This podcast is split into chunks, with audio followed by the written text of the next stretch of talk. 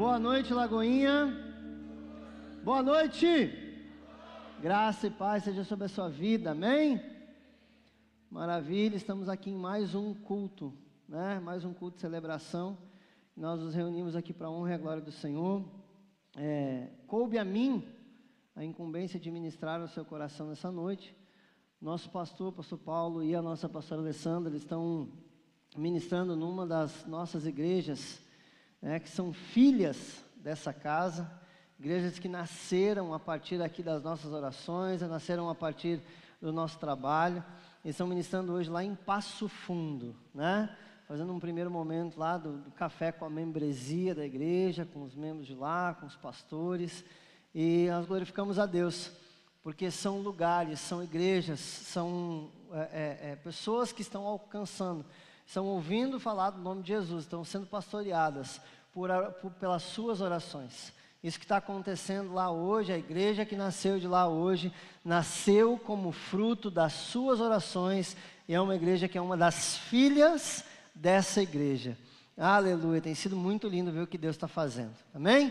Pega a tua Bíblia na mão aí, vamos fazer a nossa declaração de fé, primeiramente aquela, aquela palavra que nós liberamos a nosso próprio respeito, dizendo que tudo que está aqui nós viveremos de fato. Pega ela na mão assim, diz assim: Esta é a minha Bíblia. Eu sou o que ela diz que eu sou. Eu tenho o que ela diz que eu tenho. Eu posso fazer o que ela diz que eu posso fazer. Hoje eu serei tocado pela palavra de Deus. Eu audaciosamente confesso que a minha mente está alerta, que o meu coração está receptivo e eu estou pronto para receber a incorruptível, a indestrutível, sempre viva semente da palavra de Deus, e eu nunca mais serei o mesmo. Nunca, nunca, nunca, no nome de Jesus. Amém. Senhor, a tua palavra será lida e pregada nessa noite. É nela, Deus, que nós confiamos para que todo o fruto de fato seja dado. Nós queremos, Deus, nessa noite, não apenas ter informação, mas ter transformação, Senhor, e a tua palavra pode gerar isso no nosso coração. Te pedimos, Pai, que haja graça, Senhor, liberada sobre este lugar, para que a tua palavra entre, penetre no nosso coração e gere, Deus, essa mudança. Em nome de Jesus, Pai, em nome de Jesus, nós rendemos o nosso coração, nós abrimos o nosso coração, porque sabemos que o Senhor está já atuando neste lugar, desde o princípio deste culto, e assim o Senhor complementará aquilo que o Senhor tem feito. Aliás, Senhor, o Senhor sempre tem operado, Senhor. E a exemplo da oração de Jesus, nós te damos graças, porque o Senhor sempre nos ouve, o Senhor sempre opera neste lugar. E por isso te somos gratos, em nome de Jesus. Amém. Glória a Deus. Abre a tua Bíblia comigo no livro de Marcos. Deixa eu te dar, enquanto você abre aí, deixa eu te dar um outro recadinho. Esse próximo domingo, é domingo de Santa Ceia, né, nós temos Santa Ceia nos três cultos do final de semana, o Legacy no sábado, no culto de celebração das 10 e das 18. E junto com isso nós temos o nosso café de novos membros. Você que está em Lagoinha, né, já virou visitante de carteirinha, né? Você já é visitante há alguns meses já nessa igreja. Agora é a hora de você de fato então ser membro dessa igreja esse café da manhã, às oito e meia da manhã no próximo domingo, é para te conhecer, saber melhor a seu respeito, você saber melhor a respeito da igreja e lhe receber como membro nesse lugar. Então, domingo de manhã, oito e meia da manhã, nós vamos esperar você para esse café. Amém? Marcos capítulo 1. E nós vamos ler o versículo 38 e 39. 38, Marcos capítulo 1, 38 e 39. Achou aí? Dá um glória a Deus. Não achou? Desespera um pouquinho. Tá bom, espero. Não tem problema, vai dar tudo certo. Verso 38 e 39. Diz assim: ele, ele lhes disse: Vamos às aldeias vizinhas, para que eu possa pregar ali também, porquanto para isso é que vim. E ele pregava nas sinagogas deles por toda a Galiléia e expulsava os demônios. Amém? Eu quero ministrar ao seu coração essa noite uma palavra que eu, eu acredito que ela tenha um cunho e uma, uma, uma lição, de certa forma, talvez muito mais prática, mas entendendo que ela é Bíblia, ela vai gerar transformação na sua vida. Toda palavra que é liberada, a, a Bíblia diz que a palavra de Deus é enviada e não volta vazia. E ela vai e dá o fruto para o qual ela foi determinada. Então, o que eu quero ministrar no seu coração hoje é abrir os seus olhos e trazer entendimento para a sua vida a respeito das nossas prioridades, daquilo que tem ocupado um lugar central no nosso coração, daquilo que tem ocupado a nossa rotina, o nosso pensamento, o nosso entendimento, com o que, que nós temos gastado tempo, ao que nós temos nos dedicado. O que, que nós olhamos no topo da nossa lista de tarefas? Como é que está o nosso cronograma diário? Quando olharmos para a nossa vida e se pudermos fazer um resumo, e se alguém dissesse, se alguém pudesse ler a nossa vida e dissesse quem somos a partir das nossas prioridades, o que diriam a nosso respeito? Se alguém pudesse olhar para dentro de você e ver claramente quais são as, as suas prioridades, o que, que essa pessoa falaria de você? Qual seria a síntese que essa pessoa escreveria a seu respeito? Se ela criasse uma postagem ou se a bio do Instagram contesse ali a definição de quem você é a partir dessas prioridades. O que a sua bio do Instagram diria? Quando a gente vai abrir o seu perfil na rede social, o que vai estar escrito a seu respeito? O que, que podemos ler na sua vida? Se houvesse a possibilidade, essa é forte, pega aí. Se houvesse a possibilidade de plugar um cabo HDMI na sua cabeça e passar em um telão os seus pensamentos, o que veríamos? O que? Imagina você lá no dia do juízo final, parafraseando e conjecturando, porque a gente não tem ideia como é que Deus vai trabalhar com julgamento com tanta gente. Não sei se vai ser por senha, se vai ser por ordem de chegada, não sei como é que vai ser o negócio. Mas você está lá no seu momento de julgamento e passa a sua vida naquele telão e falam a seu respeito. O que seria falado a seu respeito? Sabe, a gente tem milhares e milhares de coisas acontecendo ao mesmo tempo à nossa volta. E ainda mais no século 21, hoje a gente tem tanta informação, onde o poder da informação é tão grande. A gente tem tudo que é tipo de informação na palma da nossa mão, com meia dúzia de deslizada de dedos, a gente fica sabendo de tudo que está acontecendo no mundo inteiro. A gente tem informação do outro lado do mundo, em tempo real, na palma da mão. Com esse tanto de informação, às vezes a gente acaba se perdendo nas, naquilo que de fato é prioridade. A gente acaba se perdendo naquilo que a gente realmente foi chamado para fazer. Você, acho que tem, tem gente que usa a rede social, o Instagram, o Twitter, então, cara, o Twitter é fantástico, né? Tem gente que acha que vai transformar o mundo com o Twitter, com 140 caracteres, né? Se eu bem me lembro, pouco me engano. É, é, é tão, é, ela quer gerar tanta coisa no Twitter, tanta coisa. A prioridade dela não é transformação, não é mensagem, é só falar. É só entregar um monte de coisa, é só falar um monte de coisa. Ela não, não pretende absolutamente nada com aquilo, ela só quer falar.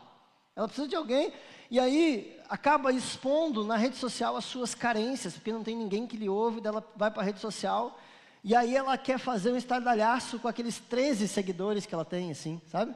Aquele número gigante de seguidores que vai mudar a vida de todo mundo, e ela vai levar uma mensagem para o mundo inteiro. E não estou falando contra a rede social, muito pelo contrário, eu acho que a sua rede social precisa abençoar as pessoas que passam por ali, mas você precisa ter muito claro e bem definido como fazer dessas prioridades. Mas se você pegar o seu celular agora, o seu celular agora, e abrir aí a, a, o Google e perguntar para o Google assim, como definir prioridades? Como estabelecer rotinas? Acho que tem. Eu joguei, eu, eu fiz essa, essa pesquisa, peguei o Google e perguntei assim: como estabelecer rotinas? Cada qual, cada site quer ser melhor um que o outro. Como estabelecer as cinco rotinas primárias para a sua vida, estabelecendo as melhores rotinas, e cada um vai tentando ganhar no enunciado para poder ganhar o seu clique, né? As nove rotinas imprescindíveis de uma vida saudável. Aí você começa a ler, começa a juntar tudo, vai faltar pelo menos mais umas 24 horas dentro do seu dia para estabelecer as rotinas que as pessoas né, impõem a vocês mesmos. É mais ou menos como os religiosos conversando com Jesus e Jesus respondendo para eles: a, a medida de vocês, ela é tão alta que vocês não são capazes de cumprir, que vocês não têm a possibilidade de cumprir. É um tanto de instrução, de rotina. E eu não estou falando, de novo, eu não estou falando contra a rotina, não estou falando contra a prioridade, contra nada disso. Eu acho que é extremamente importante e saudável estabelecer rotinas e prioridades. Mas o problema é o que tem definido essas prioridades, porque prioridades mudam. À medida que a nossa vida vai passando, que o tempo vai passando e que o dia vai passando, as nossas prioridades mudam de forma muito dinâmica. Você pode, é, é, é você no, no, auge da sua maturidade, com 16 ou 17 anos, né, porque é o auge da maturidade aos 17 anos, porque o cara tem resposta para absolutamente tudo, ele tem informação para tudo, ele sabe tudo e ele fala tudo. Então imagino que os 17 anos deve ser o auge da maturidade. No auge da maturidade, as suas prioridades são diferentes. Você está sofrendo, porque você ainda não sabe que profissão vai escolher, como é que vai ser a faculdade. Você está morrendo de medo de errar. Então, você está naquele momento de definir quais são as prioridades para a sua vida profissional, para o seu futuro. Ou aquele, né, está ali com 18 anos, aí começa a namorar, namora três meses, acaba o relacionamento, diz, nossa, minha vida vai acabar. Meu Deus. Não acaba, mano, vai dar tudo certo. Fica tranquilo, deixa eu te dar essa notícia. Não, a sua vida não vai acabar. Nós não estamos falando de um casamento. Nós não estamos falando de uma família, estamos falando de um namoro. E se Deus estiver nesse negócio, as coisas vão acontecer, fica tranquilo, vai dar tudo certo. Mas ao, ao longo da nossa vida, as suas prioridades vão mudar. Pois você casa, as prioridades já viram. você está namorando, você está ali no, nesse processo de conhecimento. Suas prioridades é ter uma graninha para sair no final de semana, para comer um negócio legal. Você casa, você já está priorizando ter comida em casa. Não é nem sair para. Prioridade já mudou. Agora o que você quer, de fato, é ter água, luz e internet paga para o 21 e o 11 não ficar te ligando. A sua prioridade é estar tá com tudo pago para não precisar passar o dia inteiro recusando ligação. Muda. Então, como é que eu faço para definir as minhas prioridades se elas mudam? A gente, quando começa a ler esses sites, é, é mais ou menos assim: a gente precisa dormir cedo, precisa acordar cedo, só que às vezes a gente tem uma variante aqui no meio que se chama filho. Ou, no plural, né? filhos. E às vezes eles não te deixam dormir cedo. E tem uma galera na internet, agora o, o clube, né? Do, do 5 a.m., que é a galera que tem que, que para o dia ser produtivo, tem que acordar às 5 horas da manhã. Mano, tem dia que eu não dormi ainda às 5. Eu estou me esforçando para ir dormir. Não, estou brincando. São raras as exceções, mas isso acontece muito, né? Então, tem que ser, tem que acordar às 5 horas da manhã, porque senão o seu dia. Cara, peraí, como assim? E aí isso vai impondo um peso sobre a nossa vida, sobre o nosso coração. A gente tem que fazer exercício físico. Sim, é importante, mas é uma imposição que você parece que vai morrer amanhã se não fizer o abdominal de hoje. Está tá decretado. Você tem que produzir intensamente durante o dia. Só que tem dia que está ruim. Tem dia que você não tem vontade nem de levantar da cama. Imagina produzir alguma coisa. Você precisa acompanhar os seus filhos em todas as atividades durante três, quatro horas por dia. Trabalhar oito, já deu doze. Sobra mais doze. E aí tem que dormir um monte, tem que dormir cedo. Cara, não dá. Água, então, cada site que você lê, se você somar tudo, anda com uma bombona de 20 litros embaixo do braço. Que onde você tem que botar? Tomar 2 litros, 1 um litro, 2 litros e meio, 5 litros. Vamos de bombona de 20 que não vai faltar.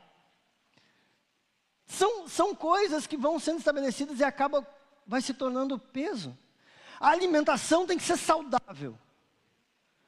Mas para te produzir intensamente, você não pode tirar o foco da produção e às vezes não dá tempo de comer. Como é que faz? Às vezes o que dá tempo é passar no drive-thru, pegar numa janela e comer na outra. Sabe, é ingerir proteína, carboidrato, não sei mais o que. Só que ainda tem outras exigências. Aí você tem que fazer o devocional, você tem que gastar tempo em oração, você tem que não sei o que, você tem que acompanhar. Se você é líder e pastor, então, aí acabou com tudo.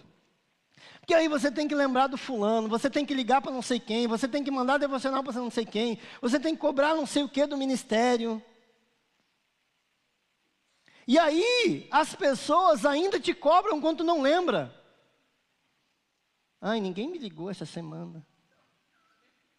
Ai, ninguém me mandou uma mensagem, meu pastor não me, não me mandou uma mensagem essa semana. Será que já passou pela cabeça que ele está tentando fazer tudo isso? Sabe? E não, e o melhor de tudo, quando chega no final de tudo isso, a gente tem que estar sempre de bom humor e gentil com todo mundo. Né? Tem que ser querido com todo mundo. Se a gente está num dia meio ruim, a gente já está atravessada e pronto. Perdeu a espiritualidade. Acabou. Só que eu fico imaginando o contexto e o tamanho do fardo que Jesus carregava. Talvez Jesus não era tão fitness quanto a gente espera que alguém seja. Talvez Jesus não tinha a melhor alimentação do mundo.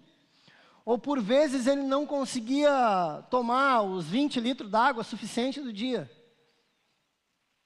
Talvez essa rotina de Jesus não era tão clara, não era tão estabelecida, não tinha um checklist, que nem a gente colocou aqui no, no card, não tinha um quadradinho para ele lá marcar, não tinha, Jesus ainda não tinha Google Keep para ir marcando os quadradinhos que ele já tinha feito, já tinha dado certo, já, não tinha.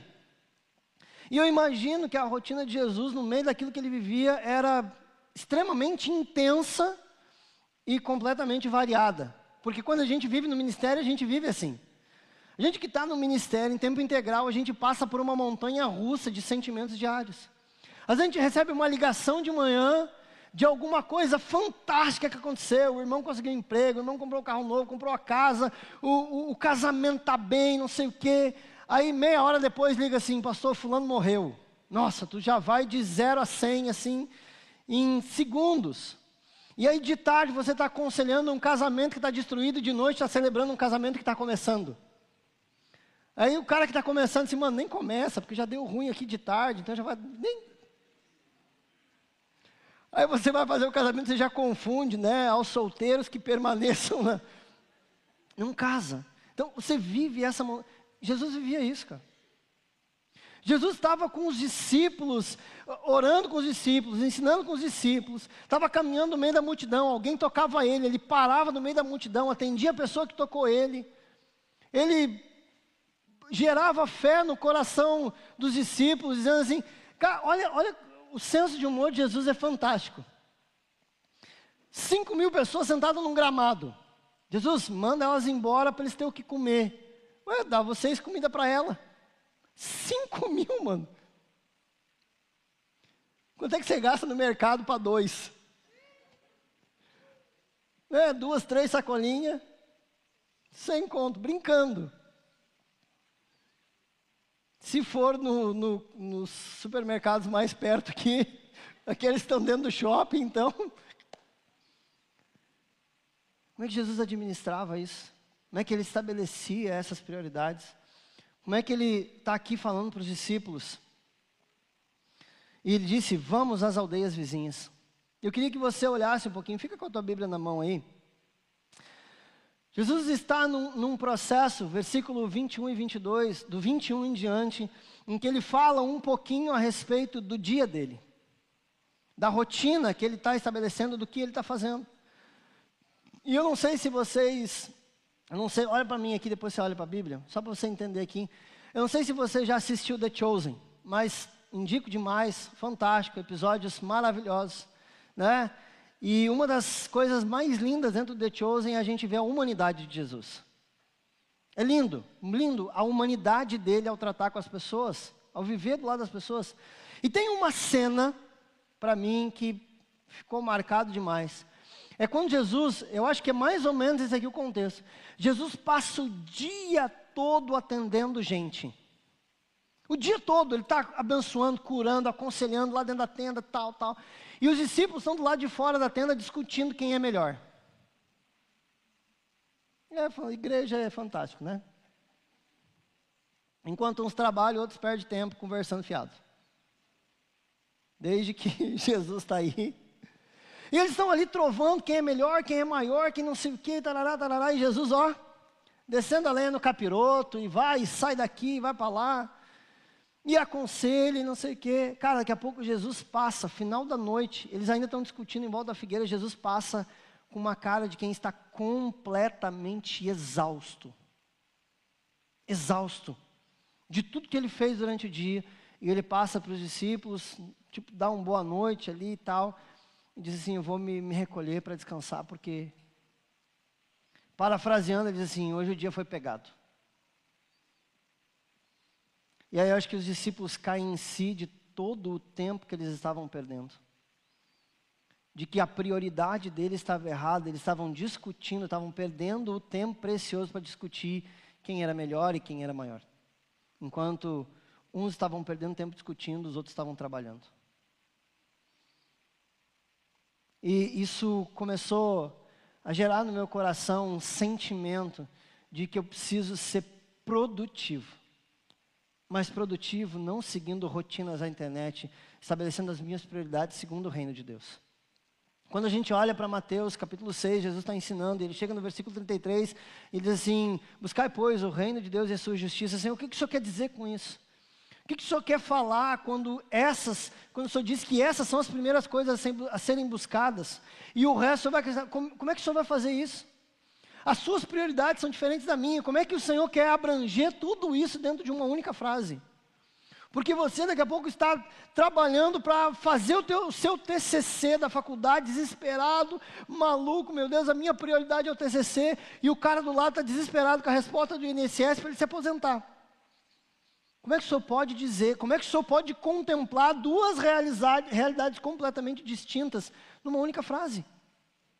Como é que o senhor consegue ser tão grandioso? Eu perguntava para Deus. Contemplando a humanidade inteira em uma frase. E eu comecei a tentar analisar isso a partir da, do, do que Jesus está falando. E agora sim, olha ali no versículo 21 e 22. Eu quero falar um pouquinho dessa rotina, daquilo que Jesus estava fazendo, para chegar lá no 38 e 39. O versículo 21 e 22 diz assim: e eles entraram em Cafarnaum e imediatamente, no dia do Shabat, entrou na sinagoga e ensinava. E eles admiravam-se da sua doutrina, pois eles os ensinava como tendo autoridade e não como os escribas. Então eu vou pensar, eu vou, quero imaginar com vocês aqui, não tem de fato os horários, mas a gente vai chegar num ponto que a gente vai ver que o dia de Jesus chega, no, fala depois sobre o pôr do sol, e ele tira então esse sábado, o primeiro momento que a Bíblia registra desse desse dia dele e ele tira um tempo para ensinar as pessoas. Ele para ali de manhã para ensinar e agora eu quero só analisar e eu não vou definir então de fato o que é prioridade ou não é, mas só olhar para aquilo que Jesus fez. E ele fala então que ele chega em Cafarnaum e ele tira um tempo para entrar na sinagoga e para ensinar. Então o dia dele começa com um período de ensino. E para gente que ministra, para gente que prega ou, ou gasta tempo ensinando. A gente, nós damos aula no Carisma. No sábado, por exemplo, nós temos uma aula que é quase cinco horas de aula no sábado. Ela é desgastante, ela é extenuante, muito mais do que física e mental. Lembrar de cinco horas de conteúdo num dia. Trabalhar tudo aquilo, poder liberar tudo aquilo que o Senhor colocou dentro do teu coração enquanto você estava preparando a matéria. O quão extenuante é isso, o quão, o quão difícil é, às vezes, transferir um conceito aplicável. Porque não é chegar aqui na frente e só falar, é transferir de uma forma que as pessoas entendam e façam uma aplicação prática na sua vida. Não é, quando a gente fala de palavra de Deus, é aquilo que eu orei, não é só informação, é transformação. Então Jesus para esse tempo para ensinar. Ele gasta esse tempo para ensinar, para gerar informação para as pessoas e aquilo gerar transformação. E ele continua o seu dia, ao longo do seu dia, você vai ver, olha o versículo 23 até o 27, o que, que acontece. Versículo 23 em diante diz assim: E ali estava na sinagoga, deles um homem com espírito. E ali estava na sinagoga deles um homem com espírito imundo, e ele gritava, dizendo: Deixe-nos sozinhos, o que temos nós contigo, Jesus de Nazaré? Vieste destruir-nos, sei quem tu és, o Santo de Deus. Mas Jesus repreendeu, dizendo: Cala-te e sai dele. Então, o espírito imundo, convulsionando e gritando em alta voz, saiu dele. E todos eles se espantaram, de tal modo que questionavam entre si, dizendo: Que coisa é esta? Que nova doutrina é essa? Porque com autoridade ordena aos espíritos imundos e eles lhe obedecem. E, e que eu, olha, Jesus está no meio do processo de ensino. E é, é fantástico olhar para isso, porque é, é, dá a entender o texto que é o espírito que vai atrás de Jesus. Parece que tem demônio que corre atrás de algumas pessoas, né? Eu conheço algumas pessoas que são assim, porque onde elas vão, parece que vai um demônio lá só para apanhar na cara. Né? Quem trabalha assim, quem tem essa pegada de libertação, parece que onde ela está, chega um endemoniado e ela, ela precisa, cara, aquilo acontece, parece que o demônio procura. Isso é bom, tá? Não estou criticando, é bom mesmo. Libertação é importante, é bíblico, faz parte. E a gente foi chamado também para libertar os cativos. E aí então Jesus, no meio do ensino dele, ele acrescenta mais um negócio na sua rotina que é libertação. No meio do processo de ensino, ele começa então a libertar, ele dá uma ordem ao Espírito para que o Espírito se retire, saia, deixe o homem livre. E, de novo, quando você olha para isso em contextos ministeriais, são coisas desgastantes ao longo do seu dia, do seu ministério. Ele está trabalhando com ensino, daqui a pouco ele já muda de área, já mete libertação, já sai agora e tal, não sei o quê. Isso tudo está contido dentro da rotina de Jesus. O ensino, a libertação, ele está estabelecendo alguns momentos do dia dele que são extremamente essenciais para o ministério dele. Jesus vai discorrendo ao longo do dia e a gente vai vendo as coisas acontecendo. Quando você avança no versículo 29, começa a dizer assim: em seguida, saindo, eu vou voltar no 28, lê comigo 28. E imediatamente a sua fama se espalhou por toda a região ao redor da Galileia. E em seguida, saindo eles da sinagoga, entraram na casa de Simão e André com Tiago e João. A Bíblia não diz o que, que Jesus foi fazer na casa deles. Diz que ele sai da sinagoga depois de ter ensinado, libertado e vai para a casa de um dos discípulos. Quero imaginar que, era uma, que eles eram amigos. A relação ali naquele processo não era meramente religiosa, havia um vínculo entre eles. Jesus está indo para a casa de um amigo no sábado, no Shabat, no dia de descanso. No dia de descanso.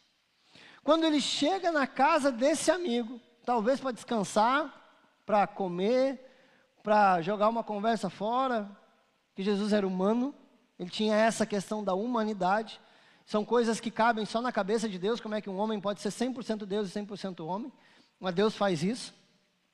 Eles chegam na casa desse amigo, desse discípulo, e quando eles chegam na casa dele, eles sabem que a, eles ficam sabendo que a sogra de Pedro está doente.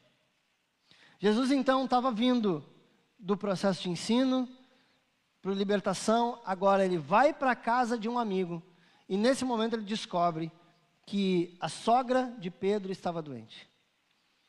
Jesus, quando ele chega nos lugares, ele precisa mudar os ambientes que ele chega. Em todo lugar que Jesus entra, o ambiente é transformado. Isso vale para a sua vida e para a sua casa. Se Jesus está, entrou, está com você, está na sua casa, os ambientes precisam ser transformados. Quando você olha, então, Jesus chega na casa dela, ela está doente. O que, que Jesus faz?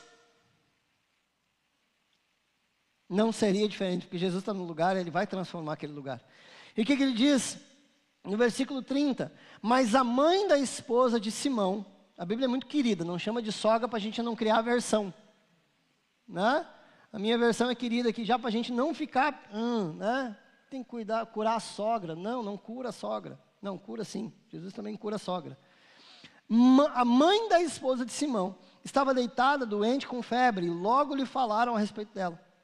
E ele veio, tomou-a pela mão, levantou, e imediatamente a febre deixou, e elas o serviu.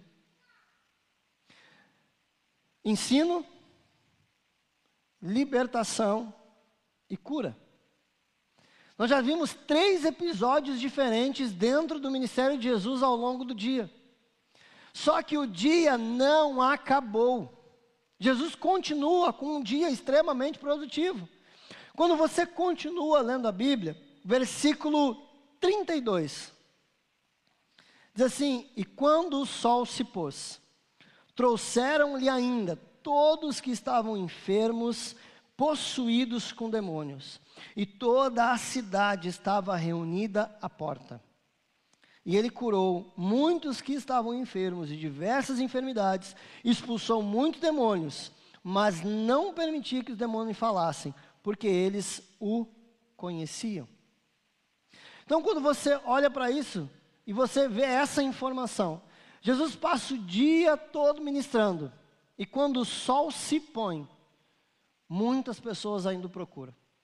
Primeira explicação clara que a gente tem que ter por uma questão da lei judaica, o, o, o sábado, o shabat, esse dia de descanso, terminava ao pôr do sol. Então as pessoas só podiam se movimentar para os lugares depois, depois do pôr do sol. Então a demanda de Jesus aumentou consideravelmente quando o sol se pôs. Muitos que estavam enfermos, endemoniados, estavam indo procurar Jesus. E o que, que Jesus fez? Atendeu eles. Olha o tamanho dessa rotina. Olha o que ele está fazendo ao longo do dia. Olha a quantidade de coisa e o quão efetivo ele é em tudo que ele faz. Às vezes a gente acha ruim cumprir uma escala. Às vezes a gente acha extenuante, difícil cumprir uma escala de voluntariado no ministério. E eu não estou falando isso para lhe criticar, eu estou falando disso porque você precisa começar a olhar para as suas prioridades. Sabe, você precisa, ao vir para o ministério, ao vir servir a casa de Deus, ao desenvolver aquilo que Deus te deu, você precisa ser apaixonado por aquilo que Deus entregou na sua mão. E você não precisa, você não pode vir apenas por um compromisso, você precisa vir para por entendimento que Deus vai operar através da sua vida naquele lugar. Você está fazendo muito mais do que cumprir um buraco de alguém, do que cumprir uma vaga, do que chegar em um lugar assim, bom, agora me botaram aqui, cá estou eu. Não, cara, você vai desenvolver aquilo de forma apaixonada, porque Jesus era efetivo e tudo que ele fazia, ele fazia bem feito. E se você carrega o mesmo espírito que Jesus, não há possibilidade de você fazer de qualquer jeito. Não dá. Não compactua. Fazer de qualquer jeito e carregar dentro de si um espírito de excelência. Não dá. Eu digo para algumas pessoas, quando eu, em, em algumas conversas, eu digo assim, cara, nem que tu quisesse, tu conseguiria fazer de qualquer jeito. Porque eu te conheço, conheço teu coração e sei o que, que tu carrega. Tu não vai conseguir fazer de qualquer jeito, porque existe um espírito dentro de ti que vai gerar algo excelente. Não vai. Sabe? E Jesus está ali produzindo demais, demais, demais. Só que o grande, a, a grande determinação a grande sacada de tudo que Jesus está fazendo se mostra, se revela nos versículos seguintes, falando do dia posterior. Olha o que, que Jesus está falando no versículo 35. E de madrugada, levantando-se muito antes de o dia clarear, ele saiu e foi a um lugar deserto, e ali orava. Seguiram-no Simão e os que com ele estavam. Talvez se você tiver na sua Bíblia, uma Bíblia mais atualizada, a minha versão King James, talvez você tenha NAA, ou uma Almeida corrigida, Almeida revista, você vai dizer, você vai ver nos versículos que eles procuravam por Jesus. Jesus se ausenta do, do, da casa, do lugar onde eles estão, se retira para um lugar isolado para desenvolver um tempo de oração. E esses caras que estão atrás de Jesus simbolizam essa rotina maluca que a gente carrega. Sempre vai ter alguém ou alguma coisa atrás de você. Sempre vai ter alguém. Jesus se retira daquele lugar e vai para um lugar isolado orar, exatamente para não permitir distrações. Sempre vai ter alguma coisa atrás de você, lhe, tentando lhe tirar do lugar que define as suas prioridades. Sempre vai ter, sempre vai ter. Seja ele o que for, seja conta, seja trabalho, seja ministério, seja discípulo, seja amigo, seja GC, sempre vai ter alguma coisa atrás de você. Não, eu preciso sair para produzir porque senão não vai ter grana. Eu preciso sair para vender, eu preciso isso, eu preciso aquilo. Cara, eu tenho que responder o WhatsApp. Eu tenho o cara que está morrendo. Sempre. Sempre. As pessoas vêm para o culto e esperam que quem está aqui entregue uma boa mensagem, mas no que depender da maioria, eles não querem dar tempo para que se estude e ore para uma boa mensagem. Porque a demanda do povo sempre é muito grande. Nossa, o pastor demora três dias para me responder no WhatsApp. Sim, é verdade.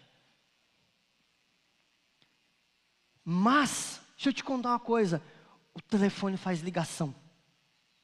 É fantástico, eu descobri esses dias não é só para receber ligação do 011. Quando a gente tem alguma emergência, a gente pode ligar para as pessoas. É fantástico. Funciona, mano. É demais. Você pega ali, vai aparecer uns numerozinhos, você procura o nome da pessoa que vai ter os numerozinhos para você ali. Sabe, porque sempre o seu problema vai ser o mais urgente do mundo. O seu problema vai ser maior que o do outro, o seu problema vai ser mais importante que o do outro, e tudo bem, porque a gente é assim mesmo. E para você que está para resolver esses problemas, isso vai te consumir. Vai te consumir, o seu trabalho vai lhe matar. Mais cedo ou mais tarde, a sua rotina vai se matar, o estudo vai lhe matar, porque a gente recebe tanta cobrança. Esses dias eu estava olhando para a minha prateleira de livros, tem uma escrivaninha no quarto, em cima tem a prateleira, e eu comecei a ficar ansioso olhando para os livros, para a quantidade de livros que tem embalado. Não é para os outros, é para os embalados. Eu disse, meu Deus, preciso parar de aumentar a minha coleção de livros não lidos. E a gente vai ver, nossa, esse livro aqui tal, compra. Está lá, seis meses, está lá. É, isso é. Acho que a gente gosta mais de comprar do que de ler, né? A gente gosta de comprar o livro para ter o livro, não para ler. Não, lê depois a gente vê. Mas aquilo começou a me gerar uma ansiedade. Nossa, eu preciso, eu preciso ler, eu preciso ler esse aqui. Eu disse, não, peraí, cara, peraí. Senhor, o que, que o Senhor quer que eu leia agora? O que, que eu estou precisando aprender agora para edificar a vida das pessoas? Sabe, só que eu tenho uma notícia para você. Essas coisas sempre vão te achar. Porque existe uma premissa básica de quem procura. Quem procura? Então as pessoas vão te achar, o GC vai te achar, o líder vai te achar, todo mundo vai te achar. As contas, pasmem, vão te achar. O boleto vai chegar, seja por e-mail, seja na caixinha do correio, seja pelo 011. Vai te achar. Versículo 37. Versículo 37 diz isso. E ao encontrá-lo, puxa vida, me achou.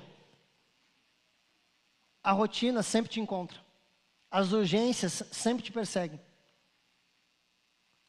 Só que Jesus só se permite ser encontrado pela rotina e pelas coisas depois que ele gasta tempo com o Pai definindo as suas prioridades. As prioridades de Jesus não são definidas pelo desespero. As prioridades de Jesus não são definidas pela necessidade. A prioridade de Jesus é definida pelo propósito que ele carrega.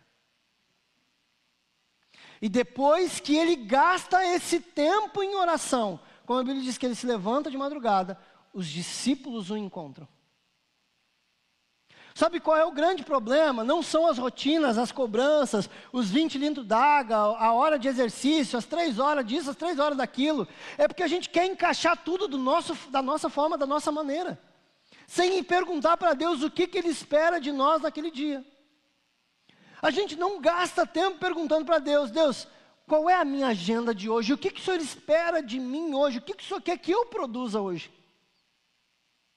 Há algum tempo aqui na igreja nós temos entendido, nós temos orado, dizendo assim: Senhor, a nossa agenda é tua.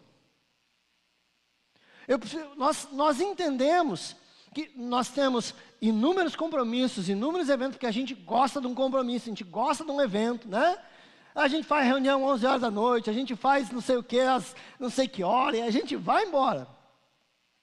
Só que nós oramos constantemente pedindo a Jesus assim: Senhor, nós queremos que a nossa agenda seja submetida ao Teu Espírito Santo. Sabe por quê? Porque a rotina vai nos engolir, vai nos matar. Você precisa aprender a parar, buscar Deus para que Deus defina as suas prioridades. Você precisa parar e buscar com um coração sincero em oração. Dizer, Senhor, o que que eu faço agora? Eu preciso te dizer uma coisa, meu irmão, que nem tudo que é de Deus é de Deus para você. E nem tudo que é de Deus para você é para você agora. Nem tudo que é de Deus é de Deus para você. E nem tudo que é de Deus para você é para você nesse tempo. E se você não entender isso, você vai morrer sufocado com os compromissos em nome de Deus. Porque você precisa trabalhar para Deus, você precisa ganhar pessoas para Deus, você precisa não sei o que para Deus, você precisa fazer tudo para Deus, e isso é um fato. A Bíblia diz que tudo que fazemos, fazemos para a glória dele.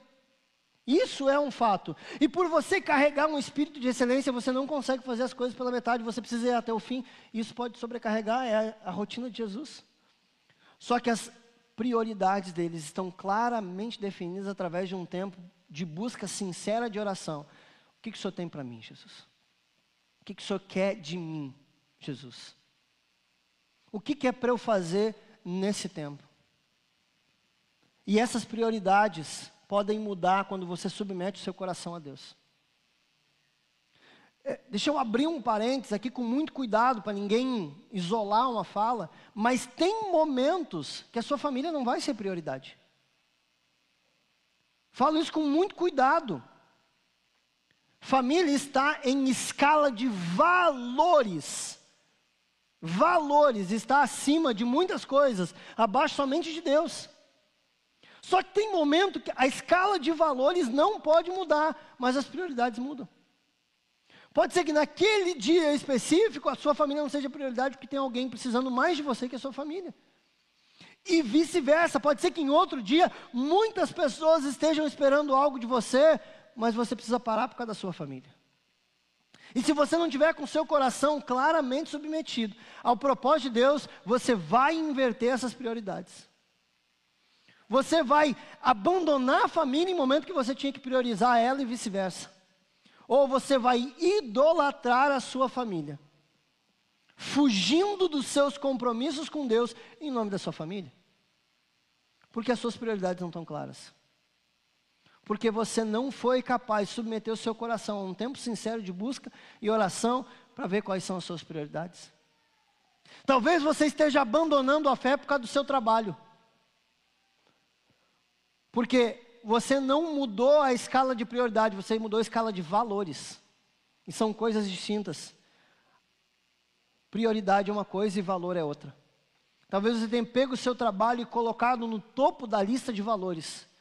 E você está submetendo inclusive Deus abaixo do seu trabalho.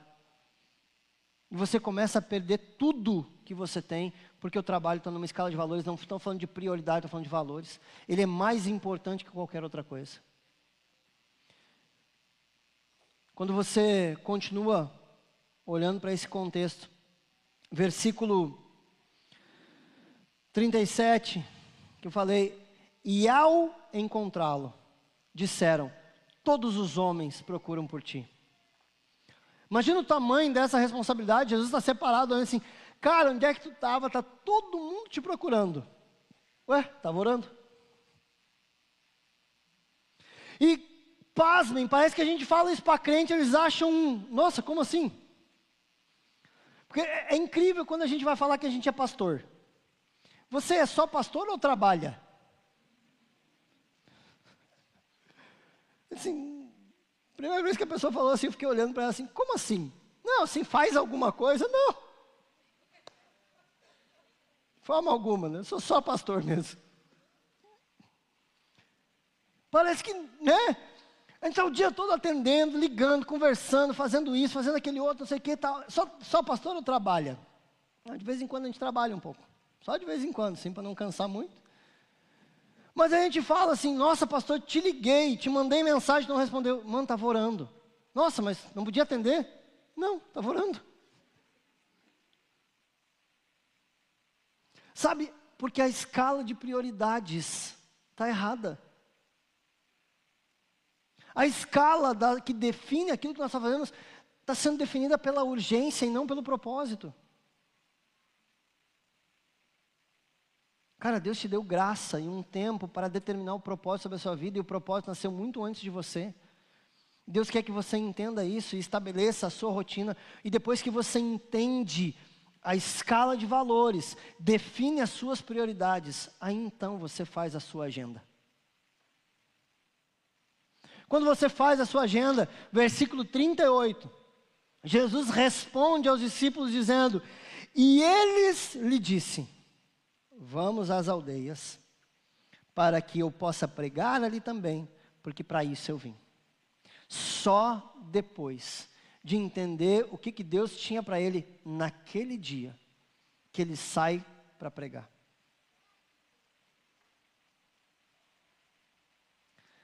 Você tem uma rotina, você vai ter que sair para o trabalho, você vai ter que sair para a faculdade, você vai ter que sair para isso. Mas eu quero te incentivar a, antes de fazer isso, Senhor, Senhor, o que, que o Senhor quer de mim hoje no meu trabalho? Senhor, o que, que o Senhor vai fazer comigo hoje lá dentro?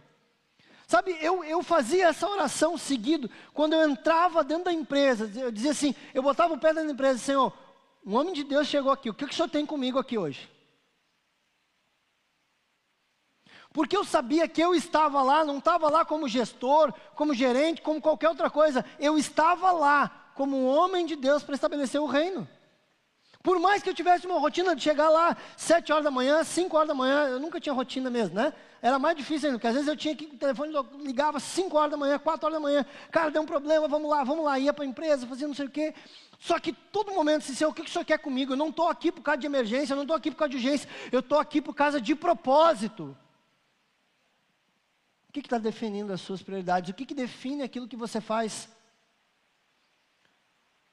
O que está definindo o lugar aonde você serve? O que está definindo aquilo que você faz, inclusive na igreja? É propósito? Ou é necessidade?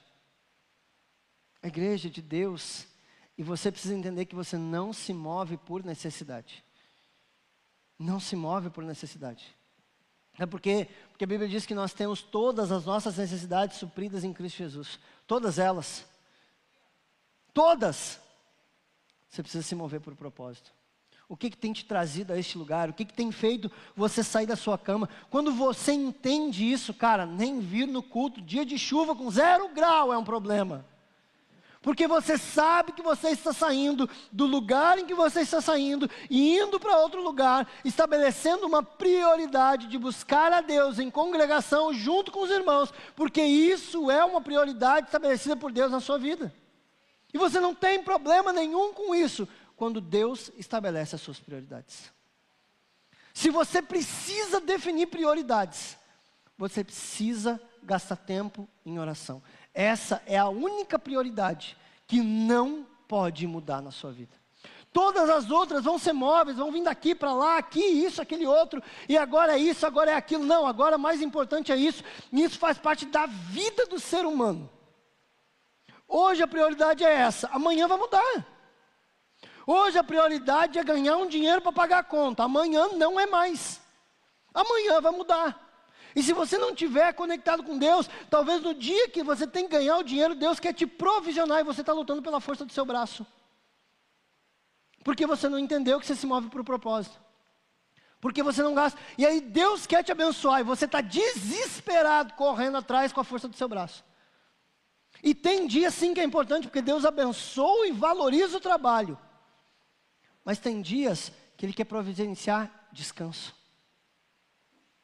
E no descanso Ele dá provisão. Como são e de que forma estão estabelecidas as suas prioridades? Sua prioridade é correr atrás da máquina? É assim que a gente fala, não é a frase que a gente gosta? Como é que tá, meu irmão? Ah, correndo atrás da máquina.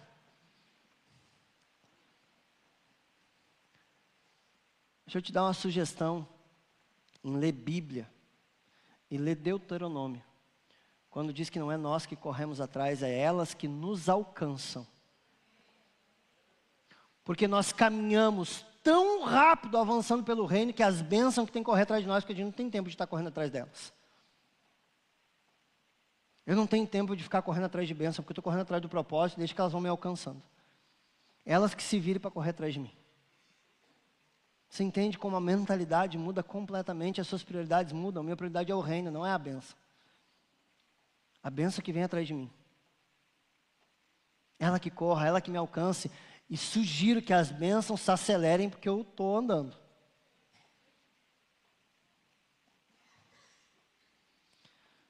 a gente vê a ação de Jesus, só no versículo 39.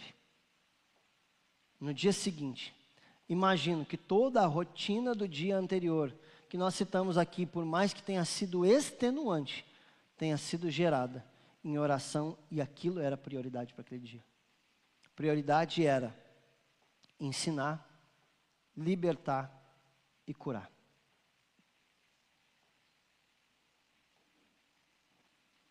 Como você tem estabelecido as suas? Depois de Jesus definir as prioridades dele, ele responde aos discípulos: E então foi. Olha o versículo.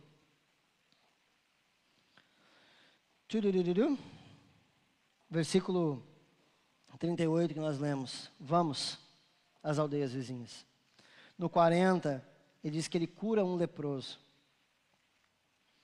No versículo 41 diz que o coração dele se move de compaixão para que ele cure o leproso.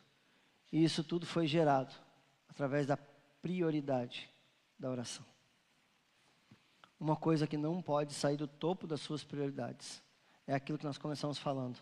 Mateus 6,33. Buscai, pois, o reino de Deus e a sua justiça. Eu queria pregar sobre prioridades, mas eu achei que Mateus 6,33 está tão batido. Assim, como é que eu vou falar isso? É porque as ordens, a ordem de valores não pode mudar dentro das nossas prioridades. E a ordem de valores é Deus acima de tudo. Se Deus está acima de tudo, nós temos a nossa escala de valores clara, e daí a nossa escala de valores vai definir a nossa lista de prioridades. Depois de definir isso, você precisa agir. Quando você começa a agir, as coisas começam a acontecer porque você já não está mais na força do seu braço. Jeremias capítulo 17 fala: Maldito o homem que confia no homem e na força do seu próprio braço. A gente aprendeu um tanto de tempo esse versículo errado, dizendo que a gente não podia confiar nas pessoas. Né? Não é falando de autoconfiança. Maldito o homem que confia no homem e na força do seu próprio braço. Se você entendeu como fazer isso, você precisa agir. Você precisa restaurar primeiramente a sua vida devocional. Você precisa buscar a Deus sinceramente em oração. Eu tenho um milhão de coisas para fazer no ministério na igreja. Mas eu tenho algumas prioridades que não saem do topo da minha lista. Porque essas eu fui chamado para fazer. O resto eu faço quando dá. No ministério nós temos as nossas prioridades. E isso, inclusive, vai definir aonde você anda e com quem você anda. Porque está claro quais são as suas prioridades. Você sabe que vocês não, você não tem mais tempo para perder com algumas coisas. Você precisa agir. Você precisa agir. Galera, pode subir aqui do louvor, nós ministrarmos uma canção. Queria que você preparasse seu coração para que o Senhor pudesse ministrar isso no seu coração. Talvez você tenha vindo para essa igreja nessa noite, sem saber direito quais são as suas prioridades e Deus não tem sido uma prioridade na sua vida. E essa é uma noite de entendimento, e se você entendeu, você precisa agir. Deus quer ser uma prioridade na sua vida. Talvez você esteja longe da casa de Deus, você esteja fazendo tudo errado. E essa é uma noite de voltar. Essa é uma noite de voltar para o centro do propósito de Deus. Uma curiosidade, uma brincadeira para você entender como Deus é perfeito. Para você andar no centro da vontade de Deus, você precisa andar no centro da Bíblia. Salmo 118, versículo 8, é exatamente o versículo que está bem no meio da Bíblia. Tem exatamente a mesma quantidade de versículos antes e a mesma quantidade de versículos depois. Exatamente no meio. Salmo 118, 8 diz que é melhor confiar em Deus do que nos homens. Você quer andar no centro da vontade de Deus, ande no centro da palavra de Deus e confie para que Deus determine as suas prioridades e não as pessoas. Não a urgência, não o desespero, mas Deus. Deus quer definir as suas prioridades e quando Deus define as suas prioridades, talvez você vai entrar em choque porque aquilo para você que era extremamente importante se torna sem valor algum. Aquilo que para você era essencial, agora é supérfluo. Porque as prioridades mudaram. Você pode se colocar de pé para nós orarmos juntos?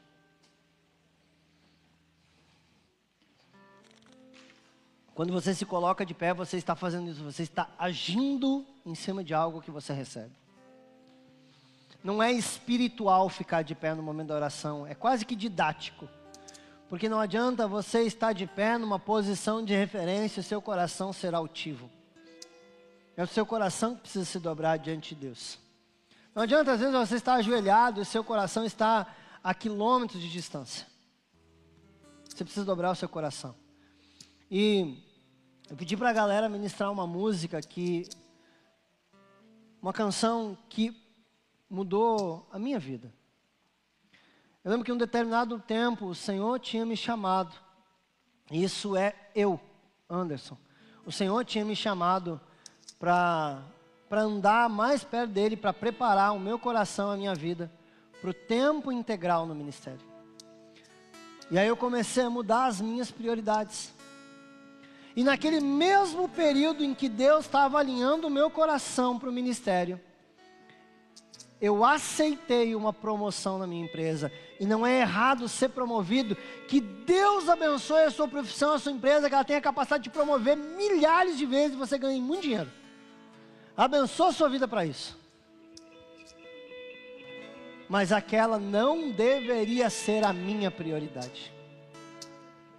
Quando eu mudei de setor, quando eu mudei de operação, a minha vida se resumiu à empresa eu larguei o meu ministério, porque a empresa me exigia isso. Aquele momento que eu precisava viver profissional me exigia isso. Eu cheguei num domingo de noite, porque quando eu conseguia, eu ia para o domingo de noite no culto. Eu lembro que eu cheguei no culto, cara bonitão, ah, hoje eu consegui vir no culto, tô aqui ó, com cara de adorador. Porque a gente tem cara, né? Às vezes falta o coração, mas cara a gente tem. Não está com carinha de adorador assim.